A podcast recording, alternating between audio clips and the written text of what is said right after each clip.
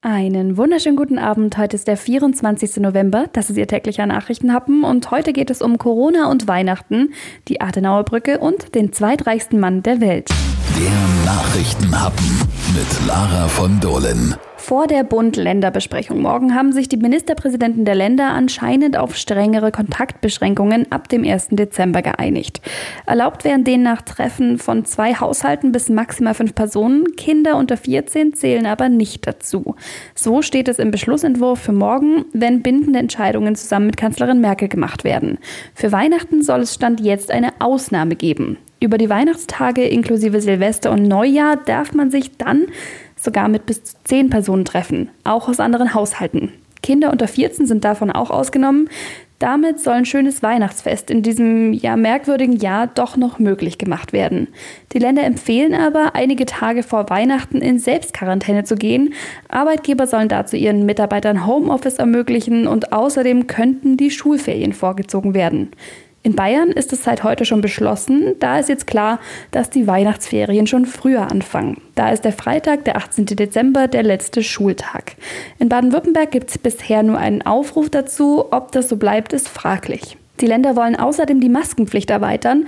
Die soll ab Dezember auch auf engeren öffentlichen Plätzen gelten, also in Innenstädten zum Beispiel, vor Geschäften und auch auf Parkplätzen. Außerdem soll auch in Arbeitsstätten die Alltagsmaske getragen werden, außer am eigenen Arbeitsplatz wenn der Abstand zum Kollegen gewährleistet ist. Es sollen viel mehr Schnelltests durchgeführt werden, vor allem an Schulen und in Pflegeheimen. Und generell sollen Teil-Lockdown und finanzielle Hilfen bis kurz vor Weihnachten verlängert werden. Ein Zusammenschluss aus Ulmer und Neu-Ulmer Organisationen hat sich gemeinsam gegen den achtspurigen Ausbau der Adenauer Brücke ausgesprochen. Die Organisationen, unter anderem der Bund Naturschutz, Fridays for Future und Greenpeace, bemängeln, dass Fahrräder und Fußgänger in dem Ausbauvorhaben überhaupt nicht berücksichtigt werden. Diese spielten aber in der Mobilitätswende eine entscheidende Rolle. Die meisten Autos, die über die Adenauer Brücke fahren, nutzen diese Strecke laut des Schreibens nicht zum Durchgangsverkehr, sondern als Weg in die Innenstadt. Und dort gäbe es schon genug Autos.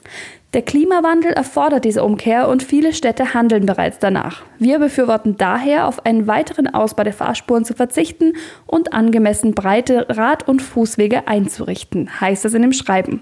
Die Organisationen erinnern auch noch einmal an die Landesgartenschau 2030. Wenn in den Ehinger Anlagen und am Donauufer Bäume gefällt würden, dann würden gerade die Bereiche auf Kosten der Brücke zurückgebaut werden, die einen Kern in den Plänen für die Gartenschau bilden. Die Kosten für einen achtspurigen Ausbau halten die Organisationen auch nicht für sinnvoll. Vielmehr pochen sie schon seit Jahren auf den Bau einer Lärmschutzwand, um die Bürger vor dem Lärm an der Adenauer Brücke zu schützen. Dazu heißt es außerdem, schade, dass den Städten Ulm und Neu-Ulm das Wohl ihrer Bürgerinnen und Bürger so wenig wert ist. Harte Worte von den Organisationen. Ulms Baubürgermeister Tim von Winning und Neu-Ulms Oberbürgermeisterin Katrin Albsteiger wollen den Plan vom achtspurigen Ausbau aber scheinbar befürworten.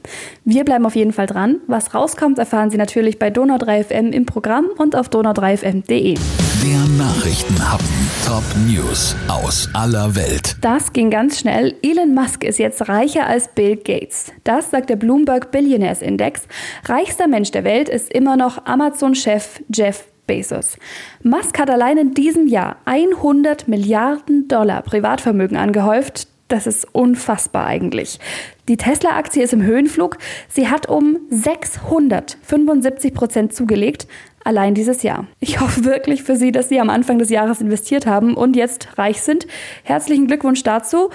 Übrigens, die meisten von uns können sich eine Milliarde ja gar nicht richtig vorstellen. Deshalb ein kleines